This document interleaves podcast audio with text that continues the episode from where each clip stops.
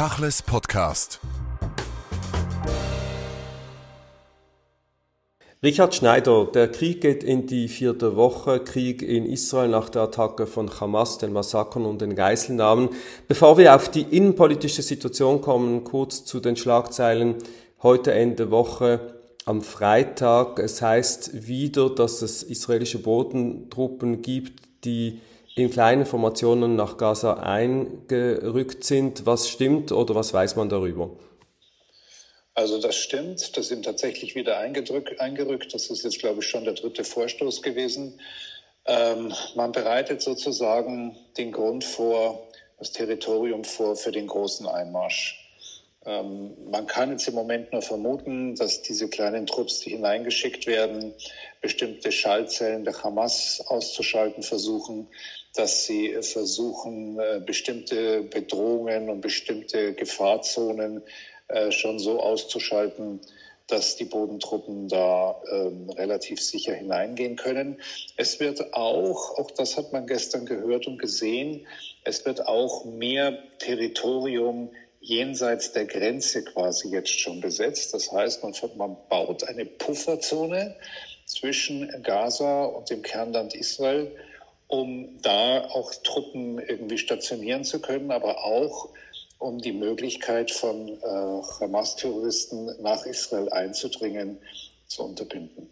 Die Hamas wird dieses Szenario, dieses vorgeschriebene Szenario sozusagen ja schon antizipiert haben. Wie viel Risiko gehen die Israelis mit dieser Bodenoffensive ein? Das Risiko ist zunächst einmal allein schon deswegen wahnsinnig hoch, weil man nicht weiß, was auf sie zukommen wird. Das heißt, ähm, wenn man den Krieg 2014 zugrunde legt, wo man ähm, ja auch zum ersten Mal gesehen hat, wie gut die Hamas damals schon vorbereitet war auf einen Einmarsch. Und der Einmarsch war ja relativ klein und überschaubar. Es sind Trupps reingegangen mit der Aufgabe, die über 30 Tunnel, die hineinreichen, nach Israel zu zerstören. Und alleine bei dieser relativ kleinen Aufgabe sind fast 70 Soldaten getötet worden. Jetzt ist ja die Aufgabe eine ganz andere. Die Aufgabe heißt ganz offiziell die komplette Zerstörung der Hamas. Das heißt, das ist eine flächendeckende Aufgabe. Das ist eine Aufgabe, die sehr lange dauern wird und Hamas versucht ja schon seit Jahren, die Israelis quasi mit Bodentruppen hineinzulocken nach Gaza, weil sie wissen, dass in dem Moment, wo sie da Häuser und Bodenkampf und möglichst auch noch aus den Tunnels, Tunnels zu agieren, dass sie da einen ganz großen Vorteil haben, selbst wenn sie rein zahlenmäßig und von den Waffen her nicht so gut ausgerüstet sind wie die Israelis. Nun, Neben alledem, und als ob es keinen Krieg gäbe, wenn man die israelischen Medien verfolgt, gibt es ein innenpolitisches Hickhack zwischen Netanyahu, den Militärs und seinen Regierungsmitgliedern.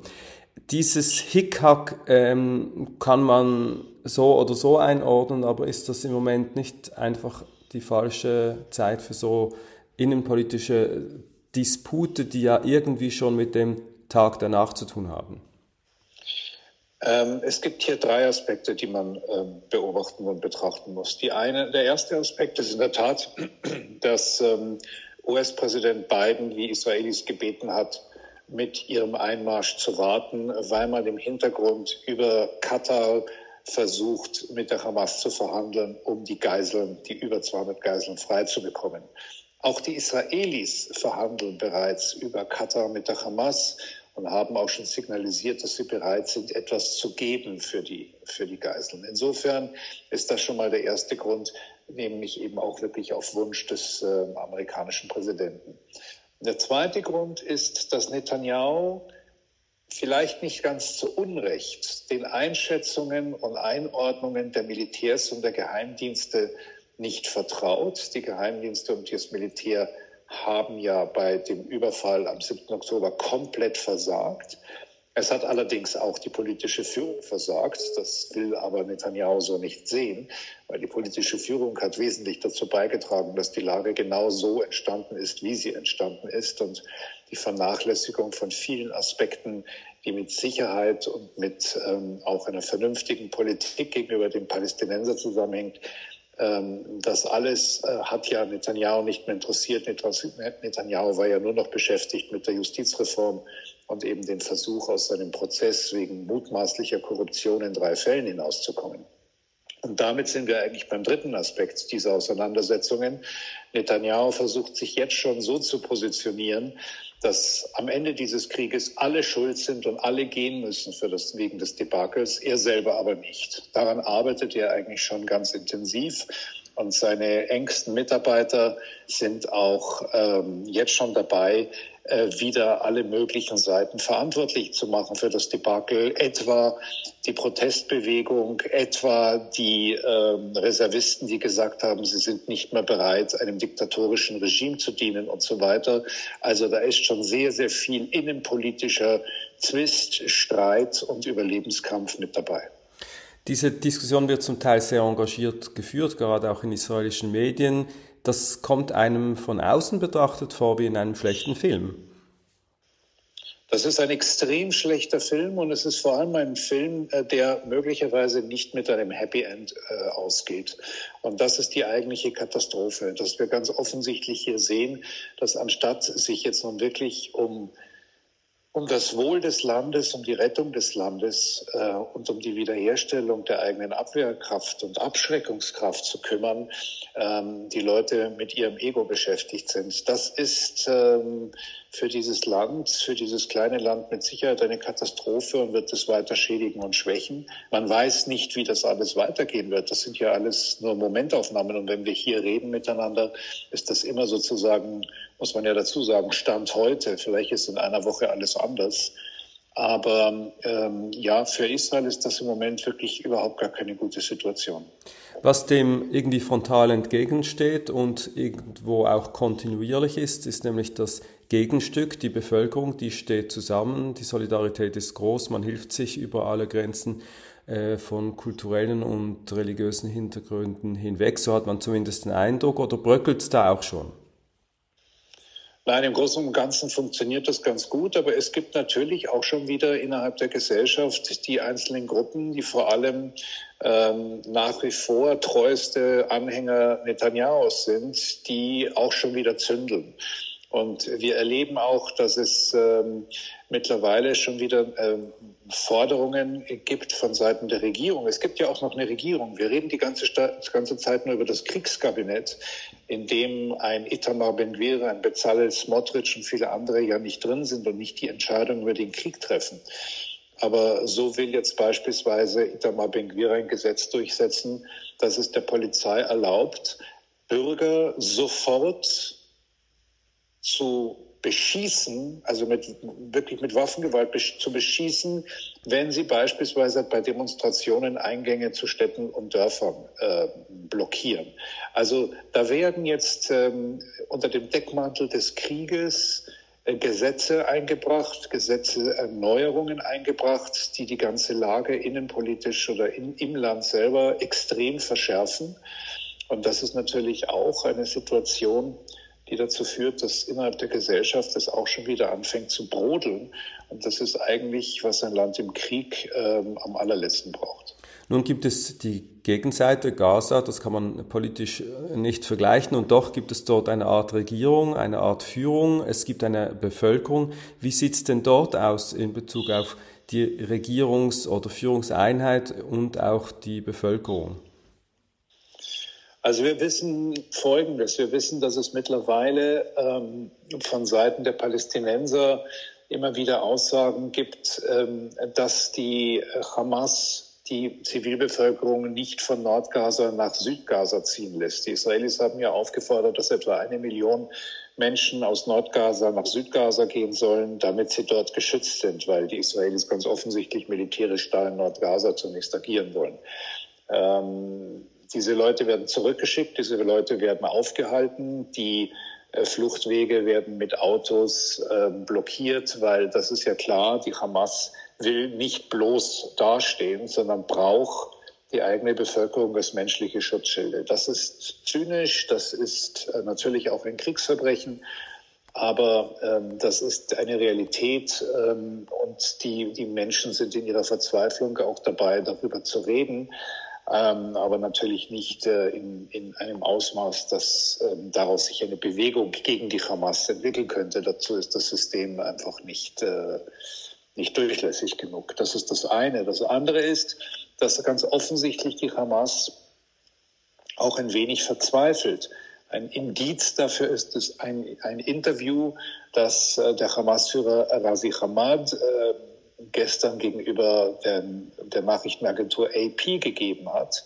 Ähm, der Krieg begann ja damit, dass äh, Mohammed Dave von der Hamas aufgefordert hat, die Einheit der Schlachtfelder herzustellen. Mit anderen Worten, dass alle Alliierten und alle Verbündeten, die also da auch vom Iran äh, gesteuert werden, jetzt alle gemeinsam in den Krieg einziehen. Also sprich die Hezbollah im Norden, äh, sprich die Palästinenser im Westjordanland mit einer dritten Intifada, die arabischen Israelis mit der israelischen Staatsbürgerschaft im Kernland, aber dann eben auch Islam, islamistische Gruppen im Irak und in Syrien und die Houthis im Jemen und so weiter und so weiter und möglicherweise sogar noch der Iran selber. Nichts dergleichen ist bislang äh, geschehen. Ja, die Houthis haben drei Raketen in Richtung Israel abgefeuert. Ja, ähm, US-Basen werden im Irak und in Syrien angegriffen. Und es gibt Gefechte, die sich steigern zwischen der Hisbollah und der israelischen Armee im Norden. Aber noch sind alle Seiten sehr vorsichtig, das nicht komplett eskalieren zu lassen. Und das frustriert ganz offensichtlich die Hamas, ähm, weil sie das im Grunde genommen braucht. Ähm, insofern ist die Lage in, Gaza sicherlich schon extrem schwierig für die Zivilbevölkerung auf alle Fälle. Das braucht man sich überhaupt nicht schönreden. Wie viel Tote es tatsächlich gibt, ist schwer abzuschätzen. Das Gesundheitsministerium, das diese Zahlen rausgibt, wie viele Tote es gibt, ist in den Händen der Hamas, ist also auf alle Fälle auch ein Propagandatool. Und wir haben das ja bei dem Angriff auf ähm, dieses, den angeblichen Angriff auf dieses Krankenhaus gesehen, wo plötzlich von 500 Toten die Rede war und der Angriff war kein Angriff und es gab keine 500 Toten. Das weiß man also nicht, wie viele Menschen mittlerweile wirklich getötet ist. Und was man auch nicht weiß bei diesen Zahlen ist, wie viele von den Toten sind Zivilisten, wie viele sind Hamas-Kämpfer. Auch das ist völlig unbekannt. Aber die Lage ist keine Frage im Augenblick natürlich für Gaza eine, eine Katastrophe und sie wird mit Sicherheit nicht besser werden. Die UNO meldet heute über 630.000 untergebrachte Binnenflüchtlinge. Äh, die Zahlen, wie Sie gesagt haben, sind mit Vorsicht zu genießen natürlich.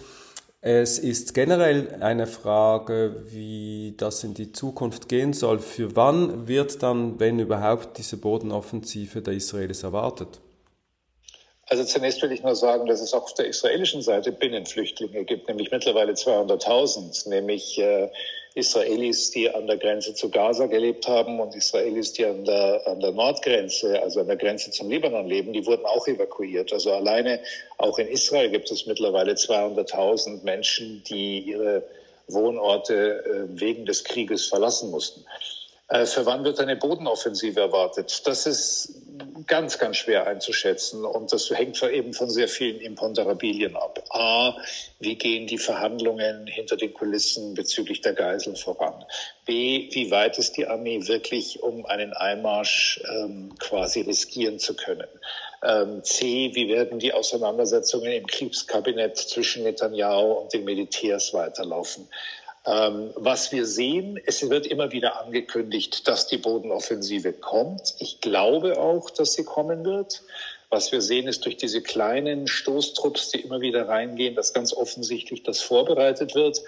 Insofern ähm, kann man nur sagen, die Vorbereitungen können heute, können morgen oder können in einer Woche sein. Ein Indiz habe ich, aber das ist ein sehr, sehr, sehr ähm, kleines Indiz, also ein sehr persönliches Indiz. Ich habe heute Morgen erfahren von einer Freundin, dass ihr Sohn, der natürlich auch sofort als Reservist eingezogen wurde und jetzt die ganze Zeit erst einmal in meinem Militärlager im Zentrum Israels ähm, war, dass äh, seine Einheit jetzt äh, in den Norden des Landes äh, verlegt wird.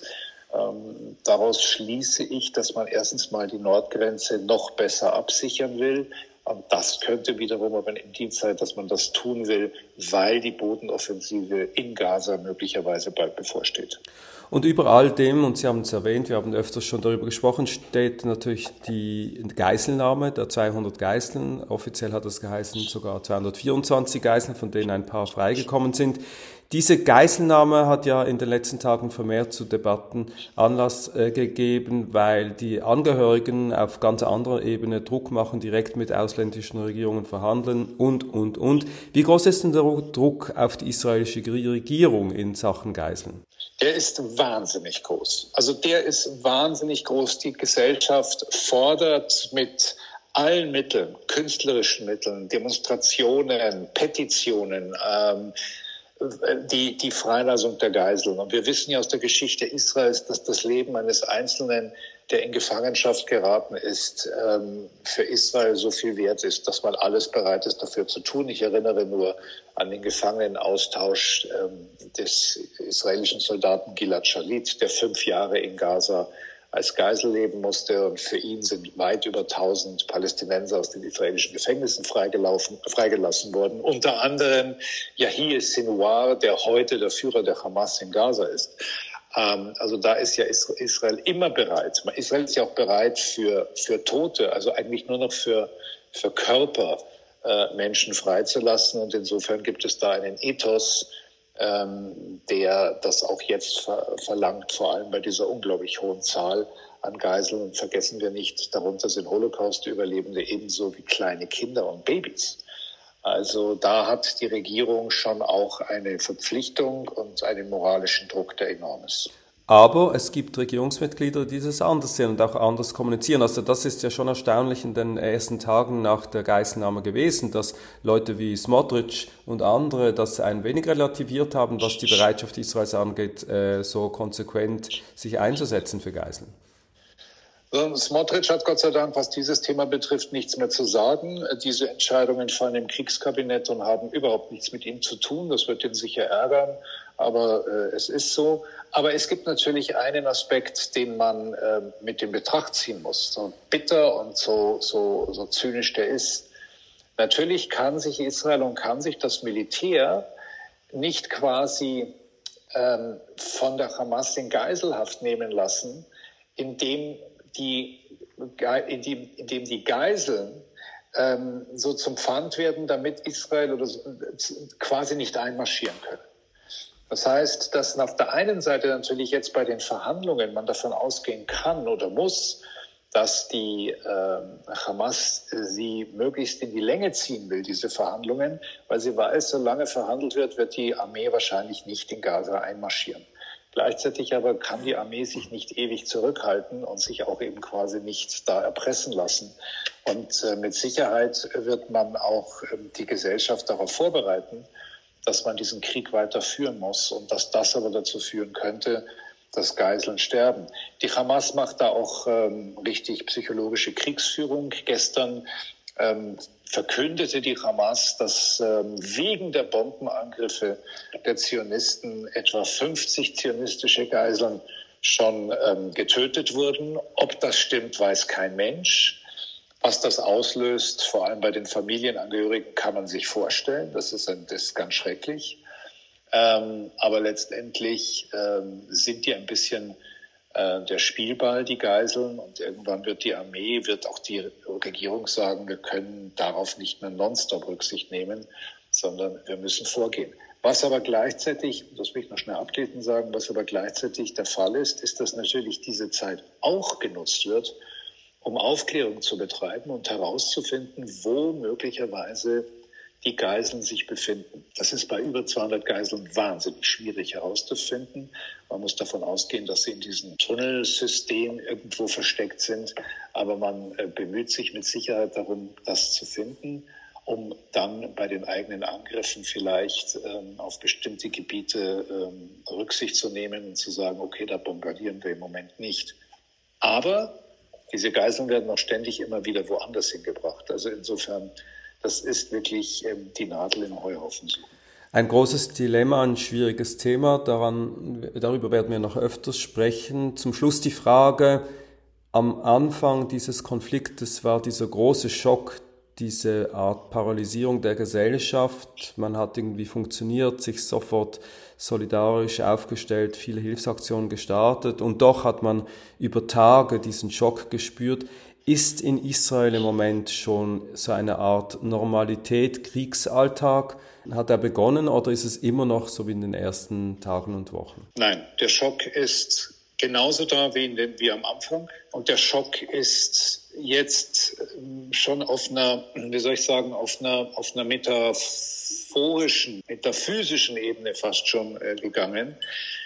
Es ist nicht nur der Schock über die Brutalität und das Schlachten der Hamas. Es ist nicht nur der Schock, dass über 200 einfach jetzt äh, in also 200 Israelis in der Gefangenschaft sind. Es ist der Schock über die eigene Wehrlosigkeit. Es ist ähm, das gesamte Konzept Israels ist zusammengebrochen. Israel war als Schutzhafen für die Juden weltweit gegründet worden. Israel war die Garantie für Sicherheit von Juden, natürlich im eigenen Land, aber auch im, in der Diaspora.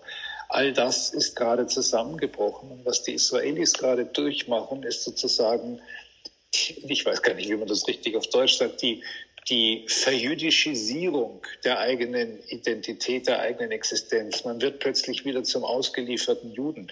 Es gab diese, es gab diese Momente immer wieder. Ich erinnere nur an den Irakkrieg 1991 als die Menschen mit Gasmasken in ihren versiegelten Räumen saßen und sie nicht den Irak angreifen konnten und durften, weil der damalige amerikanische Präsident George Bush Senior den Israelis das verboten hat, weil er hatte ja eine, eine, Alli, eine, eine Gruppe von Alliierten geschaffen im Kampf gegen Saddam Hussein, wo ja damals sogar auch noch Syrien mit dabei war. Und die wären ja alle ausgestiegen, wenn die Israelis mitgekämpft hätten. Und so saßen die Israelis damals hilflos und wehrlos in ihren Zimmern. Am Anfang fürchtete man ja tatsächlich noch, dass man vom Giftgas vergast wird. Übrigens deutsches Giftgas, das kam dann damals noch wirklich als, als, als Zynismus dazu. Ähm, das hat sich dann wieder gelegt, weil nichts passiert ist. Jetzt ist sehr viel passiert. Jetzt ist wirklich das System zusammengebrochen. Und ähm, dieser Schock wird, ich glaube, auf Jahre anhalten. Auf Jahre. Der ist so schnell nicht mehr wegzukriegen aus der Gesellschaft. Richard Schneider, vielen Dank für das Gespräch.